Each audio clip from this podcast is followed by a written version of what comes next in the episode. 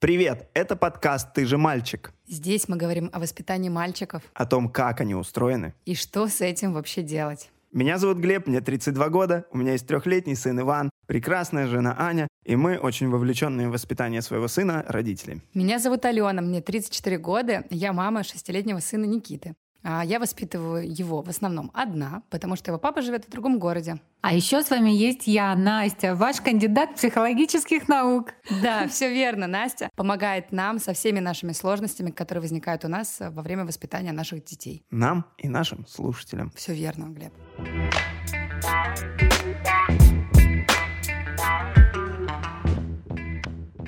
Так, Да. девчонки, что хотел сегодня обсудить? Ну-ка. Знаете, существует куча там родительских стереотипов, э, о которых тебе рассказывают, когда ты еще не родитель. Да, да, да, да. А, Вот как мне сейчас, одному- Да, сто процентов. Давайте оговоримся. Настя, скоро. Станет мамой. Так вот, к одному из таких стереотипов я относился очень скептически, не верил, говорил, так, господи, что за чушь вы несете? Друзьям, у которых уже есть дети, даже так говорил, когда у меня не было ребенка. И вот, И бесил их. да, 8 марта этого года я понял, что я ошибался. Так. Я говорю про кризис трех лет. А, а. У меня м. ощущение, что моему сыну его кто-то подарил на день рождения, потому что появилось очень много каких-то вот э, проявлений в его поведении, в его характере, которых до этого не было. Все эти проявления как будто бы направлены на проверку нашей с Аней прочности. Давайте расскажу вам одну историю, которая случилась буквально недавно. Наступило лето, стало тепло. Плюс а, 14. Ну, какое есть, слушайте. Не, было градусов 20, наверное. А, это тот день был. тот день в Петербурге. Вот, при этом, да, за день до этого было холодно, и ребенок ходил еще там в куртке, шапке такой легкой, и в снуд, как это, шарф называется. Ага. Вот, на следующий день мы выходим в сад с ним утром, жарко, я ему не надеваю шапку и шарф, а мы выходим на улицу, и он понимает, что я ему не надел шапку и шарф. Ага, и... И мы полчаса стоим возле парадной, никуда не отходим, потому что он требует надеть ему шапку и шарф. Он сначала требует, потом начинает капризничать, потом истерить. Это продолжается минут 30. О, Я стараюсь не сдаваться. Я пришел к этому. Сейчас ему 3,3. Я шел к этому 3 месяца. Вот. В итоге мы идем в сад э, не в шапке и в шарфе, но по пути договариваемся, что я куплю ему кепку. вы идете, и ты чувствуешь себя победителем. Я чувствую вообще опустошение эмоциональное на весь день вперед, потому что меня... Это надо идти к психологу мне, давайте я не буду здесь это рассказывать. Это... Вот, э, ну, я, да, я очень переживаю по поводу истерик, и потом я такой сильно опустошенный Мгм. эмоционально, когда Не, он я так понимаю кричит. тебя. И таких вещей в плане требований, вот это вот проявления самостоятельности или наоборот сильного желания, чтобы ему помогли даже там, где он может справиться, и они просто каждый день и на каждом шагу. Не сказать, что это какая-то мука и беда, это все очень интересно. Ты Но на фоне того, что я не верил в это, Ага. это крайне неожиданно. Крайне неожиданно. А почему ты не верил-то? Ну, просто я такой... Я смотрел на детей своих друзей, Да. и я этого не замечал. Потому что я же не каждый день их вижу. И не вижу во всем А они Я такие вижу там обычно- пару раз в неделю, там час, да, мы И где-нибудь они обычно встречаемся. или- ангелы, да? Ведь Да, вы замечали, да. что... И мой друг Вова говорит, вот у нас у Кристины там, допустим, кризис трех лет. Я такой, да боже, она просто это лучший ребенок, Да, кто говорит. сладкая какая, ну. да». Потом Вова снимает дома видео, там просто... Демон. Ну, Нет, такого я не видел, конечно, но э, я стал ему верить сейчас. И когда мы задали в нашем телеграм-канале вопрос по поводу того, как у наших слушателей, у детей это проходило, я понял, что вообще как будто бы в три года все дети мира превращаются в одного ребенка, потому что каждый, кто и каждая, кто описывал поведение своего ребенка, Ага. вот, который начинается в три года, описывали моего сына. Не в общем, типа вот капризы и все, а конкретные ситуации. Мы сегодня будем разбирать их много. Настя, у нас будет сегодня к тебе много вопросов. Но Хорошо. сначала, Ален, Да. Никите 6. Да. Он уже должен был это пройти. Как это было у тебя? Да, расскажи нам. Это... Это очень смешно, потому что я ничего не помню. Точка. Мне кажется, наша психика каким-то образом защищена высшим разумом, потому что сейчас я сто процентов это переживала, сто процентов, потому что у меня есть видео, я специально перед э, записью Перед тем, как Никите стукнуло три, типа за пять минут включила видео. Нет, нет, перед э, записью этого выпуска я пошла смотреть э, видео Никиты того возраста. Там, да, я точно помню, что кризис трех лет начался у него не в три года, а там как-то чуть пораньше. Господи, какая у нее милая подготовка к записи. Очень. Она пересматривает архивные записи своего Очень. сына. Ой, да дайте мне повод. У вас нету такой темы, знаете, когда ты уезжаешь от ребенка куда-нибудь там на два дня в какой-нибудь мини-отпуск, в рабочую поездку. Ну, извините, у вас, у Насти такого еще не было. Ну, Глеб, не знаю, было ли у тебя такое, что я уезжаю, такая думаю, а, о, я так устала, хочу побыть одна, ощутить, что это такое, быть самостоятельной личностью без этого ребенка. И перед сном смотрю с ним видео. Я выхожу из дома, дохожу до лифта. На шестом этаже сажусь в лифт и спускаясь вниз. Где-то в районе третьего я уже пересматриваю видео с сыном. Я- Слушай, ну ты, нет, ну ты, да, Глеб, ты идеальный отец, идеальный. Ага. Ну какие танцы? Ты же мальчик. В общем, пересматривала видео и видела то, э, что, собственно, ты сейчас рассказывал. И э, Никита какой-то период жизни, например, предъявлял претензии, плакал, рыдал, валялся на полу, когда я давала ему еду а, недостаточно большого размера. Это казалось любой вообще еды. Ну, каких-то кусочков еды. Ну, например, Ну, Просто как сделать крупной гречку? Э, Глеб, хороший вопрос. Я задавалась им эм, примерно 500 раз в день. Ну и, соответственно, таких историй, как про шапку, было миллион, или было такое, что он брал с собой одежду и нес ее в руках э, определенную, когда мы выходили на прогулку, и нельзя было сказать ему нет. Короче, я... э, Есть такие флешбеки назад. Я, видимо, просто не хочу в них возвращаться. Я хочу сказать, что многие слушатели, которые этот этап уже прошли и делились с нами в телеграм-канале своими мнениями на тему кризиса трех лет, они все пишут, типа, моему ребенку 6, и, по-моему, у него ничего такого не было. И ты реально права, наша психика просто удаляет Стирает, это. да? Д- Да, да, просто стирает, и как будто бы... и слушайте, я даже сейчас, если меня спросить, были ли у Никиты колики в там ноль лет, я скажу, да идеальный малыш был. А потом, бац, я такая вспоминаю, как я сижу, ночь, темная ванная комната, идет вода из-под крана, потому что он мог засыпать только под нее. Я сижу на кафельном полу, качаю его, смотрю на себя в зеркало. Хоррор. Смотрю на себя в зеркало, вижу просто очень постаревшую женщину. И сзади из темноты входит Дима. Да, и да, приходит Дима, сидит рядом, и мы сидим со стекленевшими глазами, смотрим куда-то вдаль, а ребенок кричит. Хотя сейчас, в принципе, мне кажется, да это один раз такое было. Нет, было не один раз. Просто, да, наша психика каким-то образом защищается, и мне кажется, что мой Никита был идеальным, прекрасным, послушным, восхитительным ребенком всегда. Перестань плакать, ты же мальчик. Настя, что такое кризис трех лет? Вот интересно, э, вы сейчас говорили, мне кажется, что кризис трех лет, его как-то сложно не заметить, как будто бы все равно так или иначе у детей он у всех проявляется. Если подростковый еще может быть как-то смазан, такой под- подросток может не пройти его во взрослом возрасте начать проходить, то кризис трех лет, вот как будто бы все родители так или иначе замечают, но, возможно, действительно забывают потом об этом. Так, что такое кризис трех лет? Это очень важный кризис, на самом деле.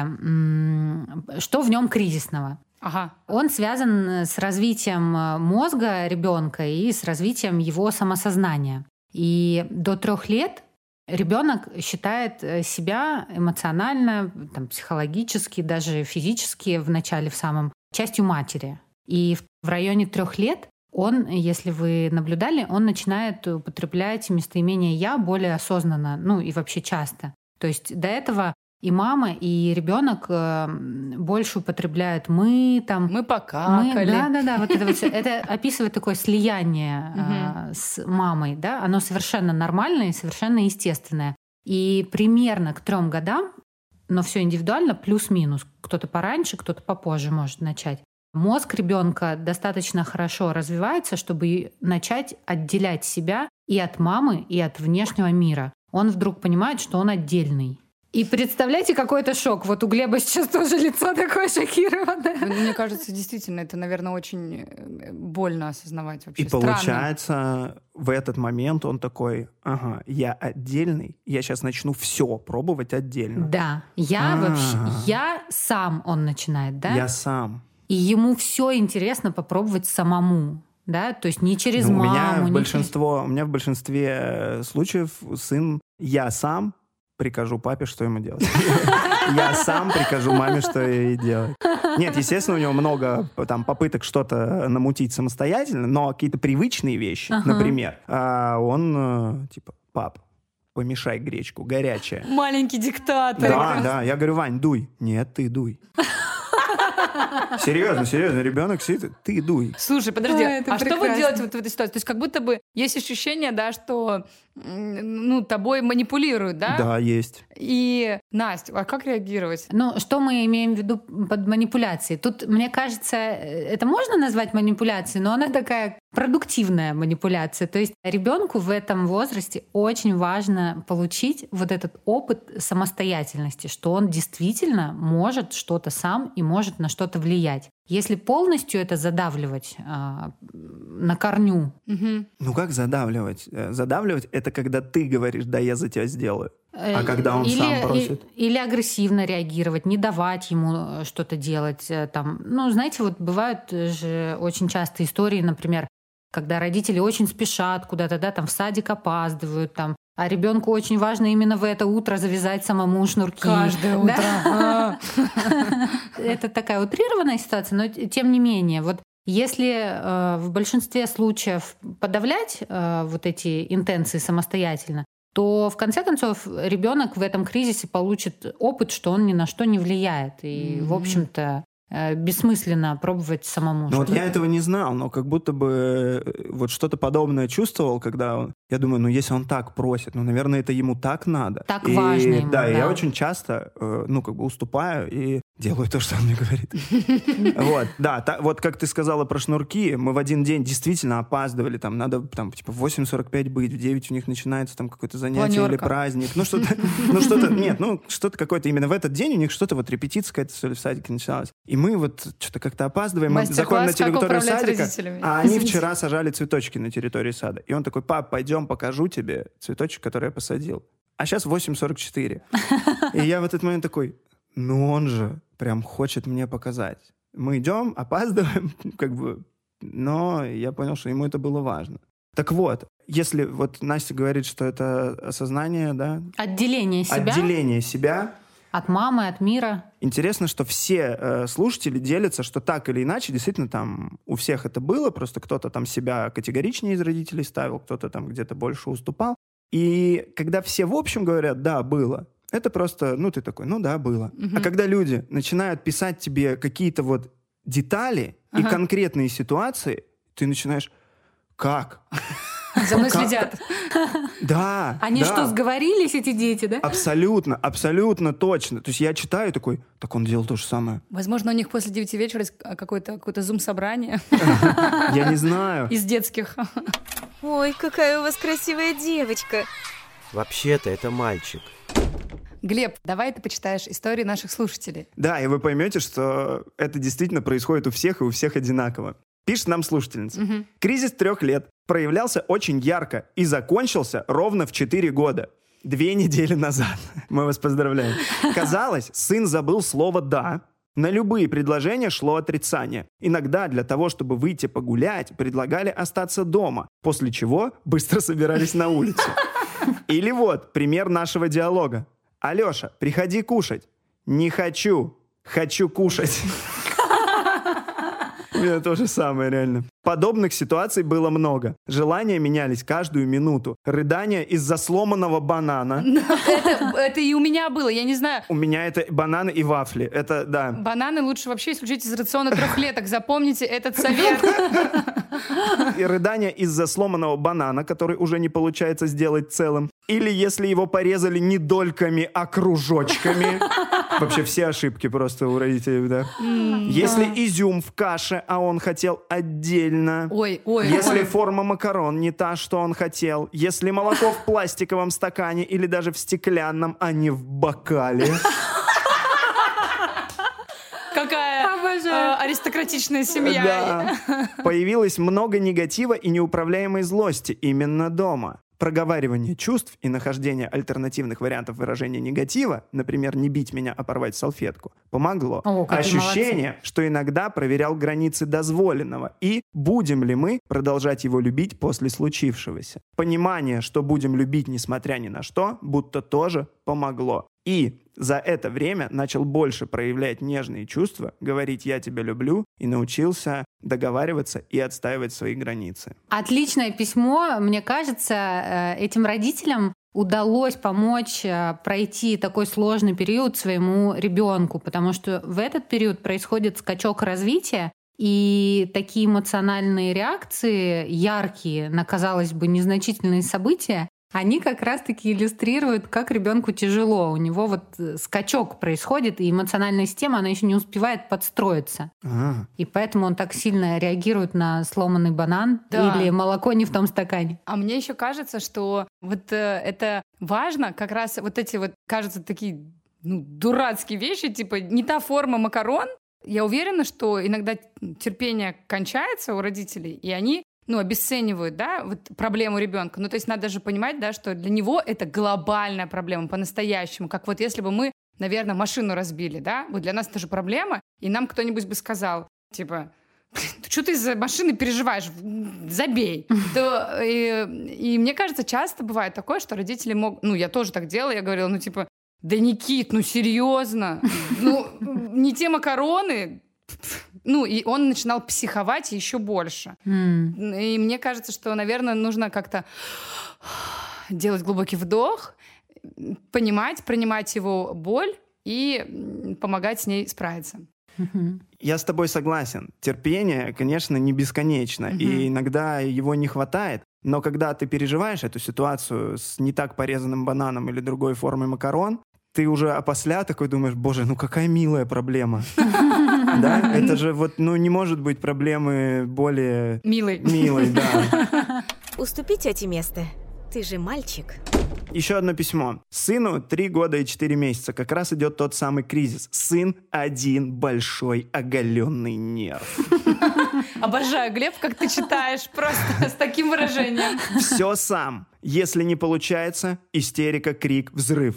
Попросить помощи? Нет, будет мучиться сам. Стал часто ругаться с нами, может стукнуть, если сильно злится. В саду иногда тоже дерется. Появились фразы «уйду из дома», с ума сойти, «все не нравится» и «мама, уйди из дома». И Кто-то должен уйти из Смотрите, дома. это второе сообщение, и второе заканчивается так же, как первое. Но с другой стороны, сын стал ласковее, говорит, что скучает, любит. М. Интересно, почему? Ну, потому вот, что... да, уже два письма, Мгм. которые Ну- совмещают в себе такие контрастные вещи. Мгм. И у меня то же самое, на самом деле, Настя. Ну, похоже, родители действительно в этих случаях помогают детям справиться с этими тяжелыми реакциями. И когда дети их переживают, там вполне естественно возникает нежность, какая-то любовь, потому что трехлетки, несмотря на всю свою эмоциональность по поводу их серьезных проблем, все равно любят родителей, и даже если они кричат, что хотят уйти из дома. Это очень смешно. Я прям вижу, как они забирают свой рюкзачок, складывают все Hot Wheels из комнаты, берут фрутоняню И и, в уходят. путь. Да. Да. Ну, вот у нас, например, э, он никуда уходить сам не собирается. У него появилась... говорит, «Папа, мы, бо- неси». мы боимся, что он из сада это принес, конечно, но у него появилась фраза, когда ты ему говоришь что-то, типа, Ваня, там, типа, так нельзя делать. Он говорит, я тебя выгоню. Вы боитесь, что он вас выгонит? Не говори мне. Он говорит, не говори мне слово.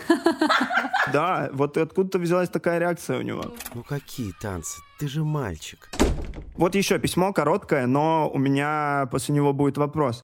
Мой сын в три года стал очень болезненно воспринимать, если у него что-то не получается сделать самостоятельно. Сейчас в три с половиной с этим уже полегче. Он стал спокойнее просить помощи. Есть ли какие-то дедлайны, какие-то границы этого кризиса? Как это обычно проходит? Чего ожидать родителям, у которых он только впереди? Как я уже сказала, это довольно индивидуально. Он у кого-то может раньше начаться трех лет, у кого-то попозже. То есть там три плюс-минус полгода, даже, даже и больше, может быть, и в четыре начаться. Это еще сильно зависит от того, э, как проходит э, кризис. Да? Если ребенку помогают э, пройти через эти эмоции, пережить, там вот как-то их помочь справиться с ними, отреагировать, да, то это и быстрее закончится. А если, например, эм, родители не, не справляются, там, ну, ну, нет ресурса, например, да, либо игнорируют, либо там как-то сильно подавляют или еще что-то, то это может затянуться на гораздо, гораздо дольше. То есть, ну, сложнее справиться, да. И так с любым кризисом. И подростковый то же самое. Меня знаешь, что еще заинтересовала Настя? Ты сказала такую фразу: ребенок выходит из кризиса с определенным выводом. Угу. Да-да-да. И я такая, пам-пам-пам. Ну, как будто бы, а вдруг мой ребенок, шестилетка, не с тем выводом вышел? Но любой кризис заканчиваться должен э, каким-то выводом, да, ну, каким-то опытом. Выводом в смысле опытом. Mm-hmm. Вот. И ребенок может получить в этом кризисе э, разный опыт. Он может получить опыт, что все-таки я могу справляться сам, я отдельный. Если я проявляю самостоятельность, э, что-то получается, или я на что-то влияю, или он может получить опыт, э, что от меня ничего не зависит. Я могу проявлять самостоятельность, но это может быть подавлено, например.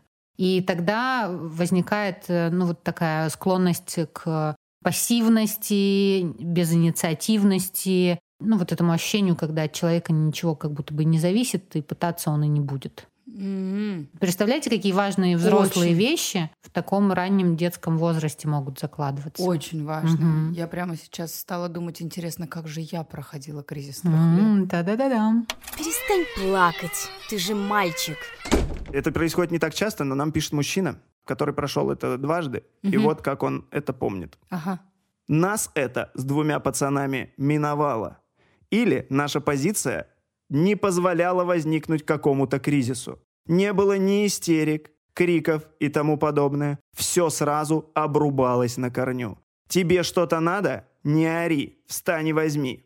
Хочешь в луже поваляться? Да без проблем. Попробуй. В жизни надо все попробовать в пределах разумного. Считаю, что все эти моменты так называемого кризиса идут в первую очередь или от родителей, или близких родственников. Бабушки, дедушки, тети. Дядь не касается. Чуть дашь слабину, углядел это пацан, и на тебе, получай в постоянку. Ну вот так. Может быть, я, конечно, немножко задраматизировал по интонации, но в целом Чуть-чуть. я это считал так, да. Но тем не менее, это письмо все-таки отличается, да, позицией родителя по отношению к детям. Ну, что я могу сказать? Я надеюсь, э, что никаких серьезных последствий не будет. э, Да, но тут явно прослеживается вот это э, задавливание такое и а, тема с выстраиванием границ, с тем, кто сильнее, а на самом деле ролевые какие-то, да, вот у кого больше власти, там у родителей, у бабушек, дедушек. Но на самом деле в, в кризисе трех лет пока эти вопросы не актуальны. Трехлетка не проверяет вас, э, насколько вы что-то ему позволяете. А Он проверяет свою способность влиять на этот мир и свою отдельность. М. И поэтому в кризис трех лет действительно нужно выдохнуть и напоминать себе, что это скоро закончится, это скоро закончится. А вот уже там подростковый кризис, вот постарше, когда дети, там уже речь идет о границах, да, там, там могут возникать э, эти темы. Просто когда Три бабушка... года это рано. а, Просто когда бабушка говорит, он просто тобой манипулирует, это ведь не так. Но он не, трех, трехлетний ребенок, он же ведь не может манипулировать и реально продумать какую-то схему в да, голове. да, у трехлетнего ребенка еще так мозг хорошо не работает, э, у него нет такого абстрактного мышления, чтобы а, придумать эту схему и, и так распланировать будущее, и еще так хитро как-то вот э, сказать. Я себе так это и представлял. Нет. И я думал, боже, Ваня, ты так круто придумал меня просто развести на вот это. Я, сер- я вам, подожди, я вам серьезно это сейчас говорю, это Но, без шуток. э, Дело в том, что мне кажется, что это вот как раз-таки такое заблуждение у родителей, что им кажется, что ребенок э, манипулирует ими, давит, продумывает схему хитрую. Да, да, да. Но, Но это не так. не может он. Но вы, э, вы замечали или нет, что Это у маленькие... других не так, мой точно.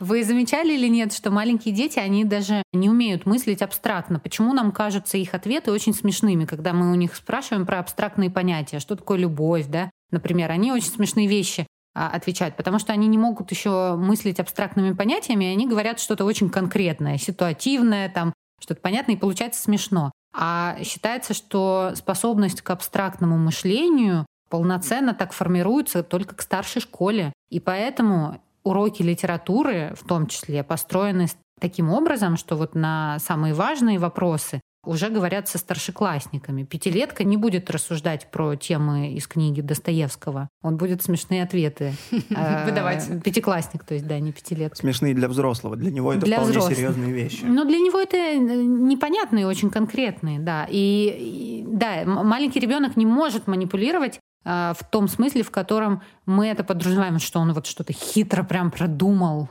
что у него такая там схема очень сложная в голове. Нет. Это Ну, важно, просто мне мне кажется, понимать. Аня, Аня, Аня иногда говорит, типа, Глеб, постарайся иногда не уступать. Ну, то есть, когда он уже чересчур там перегибает, она говорит, ты должен показать, что ты все-таки папа. Ну, то есть мы реально так думали, что М.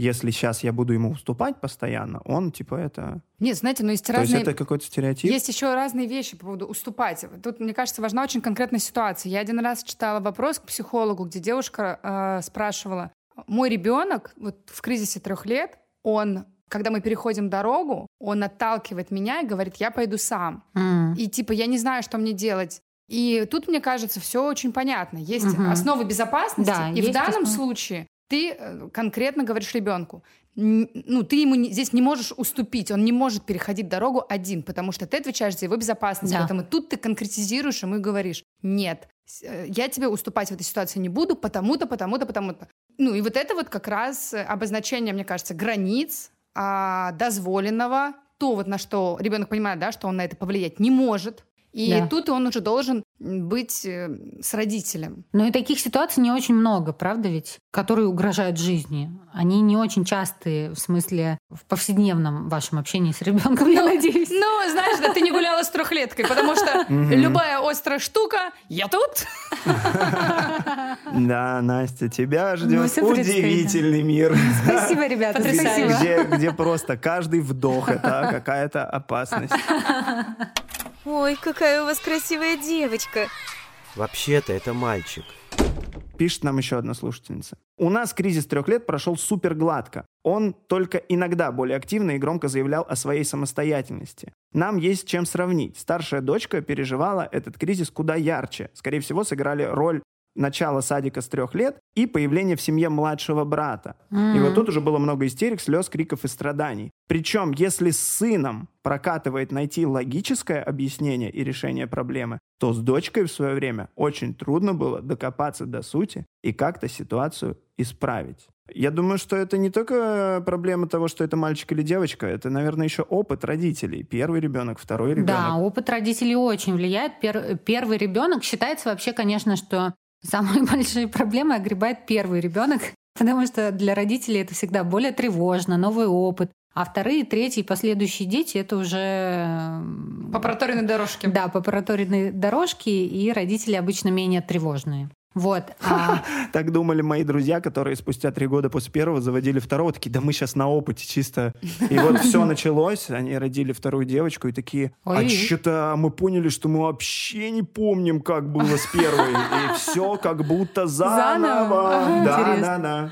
Это было для них неожиданностью. Вот, и как я поняла, что там действительно трехлетний возраст э, совпал еще с такими другими кризисами. Есть э, кризис нормативный, немножко поумничаю, я же ваш кандидат психологических Это наук. да. Есть кризис нормативный, который ну, в норме происходит, да, у всех трехлеток, у всех подростков. А есть кризисы ненормативные. Например, появление второго ребенка в семье. Ведь не в каждой семье он может появиться, да, поэтому этот кризис не обязательный. И тут у ребенка совпал один кризис с другим, нормативный с ненормативным. И я думаю, что просто это тяжелее было для ребенка справиться, а, потому что и сам кризис трех лет, и вообще появление второго ребенка, это может э, очень тяжело переживаться. Я вот даже до сих пор помню, как я сестру свою видела в детстве. Подумала, о боже, почему же на- над ней все там склонились и так умиляются? Куда они все ушли от меня? О, боже мой. Хотя я была очень маленькая, мне было четыре с половиной года, я до сих пор это помню, представляете? Ну, то есть, насколько это ярко было переживание. Да, да, для тебя. да. И для детей это действительно переживается очень по-разному. Там может быть ревность и так далее. Уступи тете место. Ты же мальчик. Давайте последнее письмо на сегодня. Оно в целом ничем не отличается. Такие же ситуации, как и у всех, но тут есть своя драма. Послушайте. Итак, на тему трехлетнего кризиса. Опишу конкретную ситуацию. Классическая проблема – нежелание самостоятельно снять верхнюю одежду, когда зашел в помещение. Дело было в осеннее время, когда дети одеваются достаточно тепло, нужно было снять комбинезон и обувь. Но сын занял позицию, что раздеваться самостоятельно не будет. Хотя уже на тот момент у него это получалось делать самостоятельно. Но и мы с женой заняли достаточно жесткую позицию, что ты разденешься сам. В итоге градус ситуации сильно накалялся. Сын лежал на полу, одетый, обутый и орал на весь коридор, что мы не хотим ему помогать. Ну и мамино терпение достаточно быстро закончилось, и она уже не могла спокойно говорить и объяснять, а кричала на сына. Особенность психики сына, что он успокаивается только когда его обнимут. В те времена мы еще не знали, что для сына это так важно. А у супруги триггерили воспоминания отчима, который несколько раз приходил пьяный и валялся в прихожей и не мог раздеться. И у нее не было никакого сочувствия к сыну, а тем более не возникало желания его обнять и пожалеть. В конечном итоге картина маслом. В прихожей плачет сын, в другой комнате супруга. Конечно, общие обнимашки и извинения перед друг другом пришли к тому, что сын спокойно разделся. Но цена его упрямства стоила сильного стресса для всей семьи. Какая история? Да, такая сильная история, но мне кажется, она хорошо иллюстрирует, как может это переживаться родителями по-разному, да, потому что в этой истории все участники переживали свои собственные события внутренние. У сына был кризис трех лет. Он э, отстаивал свой опыт самостоятельности, влияния на других, и, в общем, он был занят своим. У родителей был другой кризис. Ну, в данном случае Там про даже супругу. у каждого родителя свой. Да, да, да. Ну вот про супругу конкретно. Там был, э, была актуализация травмы из детства. То есть в этот момент а, женщина взаимодействовала не со своим трехлетним ребенком, а с призраком из прошлого. Угу.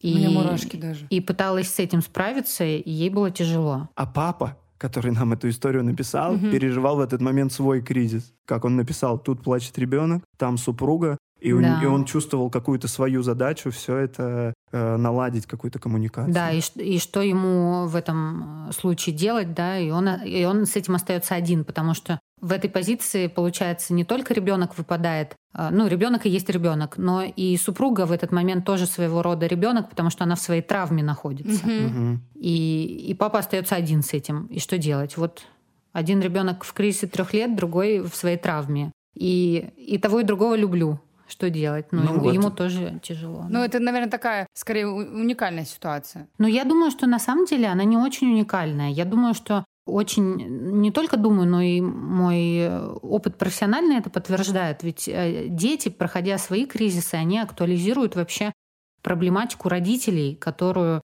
родители имели в своем детстве. И именно поэтому возникает много проблем. Даже с этими шнурками, которые там это может э, доходить до огромных ссор с ребенком, там даже физического насилия, да. А потом выясняется, что там, не знаю, родителю очень стыдно опаздывать. Стыдно опаздывать. Мгм. А почему стыдно? А когда-то стыдили в детстве. И вот и там копаешь, копаешь. и- Клубок. И, да, там клубок на самом деле. Так-то спросишь, ну, конечно, ребенок важнее, чем то, что думает воспитательница, да, на поверхности. А если поглубже, то там много эмоций, которые родом из детства. Но я это называю призраки прошлого, которые не всегда осознаются. Поэтому всем может быть тяжело. Я думаю, что это не уникальная э, ситуация в смысле, что многим приходится с этим сталкиваться. Ну какие танцы? Ты же мальчик. В общем, мне кажется, на таких важных словах можно сделать выводы. Да. Итак, выводы этого эпизода. Кризис трех лет, он есть, это не миф. Мы это поняли по количеству историй разных. И даже те, кто писал, что э, они отрицают это, мы выяснили, они все равно это так или иначе прошли, Мгм. просто подавляли в своих детях. Что мы поняли? Ребенок не строит никаких э, сложных схем, манипуляций, афер и всего такого, чтобы нас на что-то развести. Он просто ощущает свою самостоятельность и пытается с ней э, справляться, так или иначе пощупать ее и как-то обуздать. И еще пытается понять, как он влияет на мир, может ли он это делать, в каких эм, Масштаб. масштабах, да. И я хочу вас, дорогие родители, поддержать и напомнить вам, что это обязательно закончится. Глеб так заулыбался, так заулыбался, ребята, вы бы видели. И более того, Глеб, со своей э, позиции могу сказать, ты вообще забудешь об этом.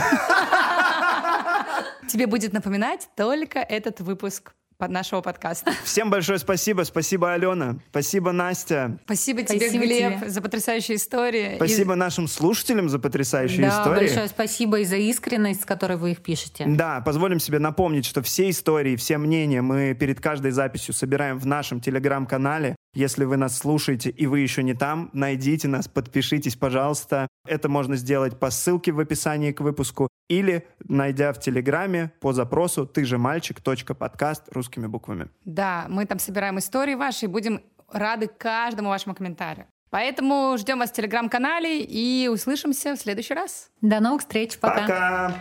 Пока!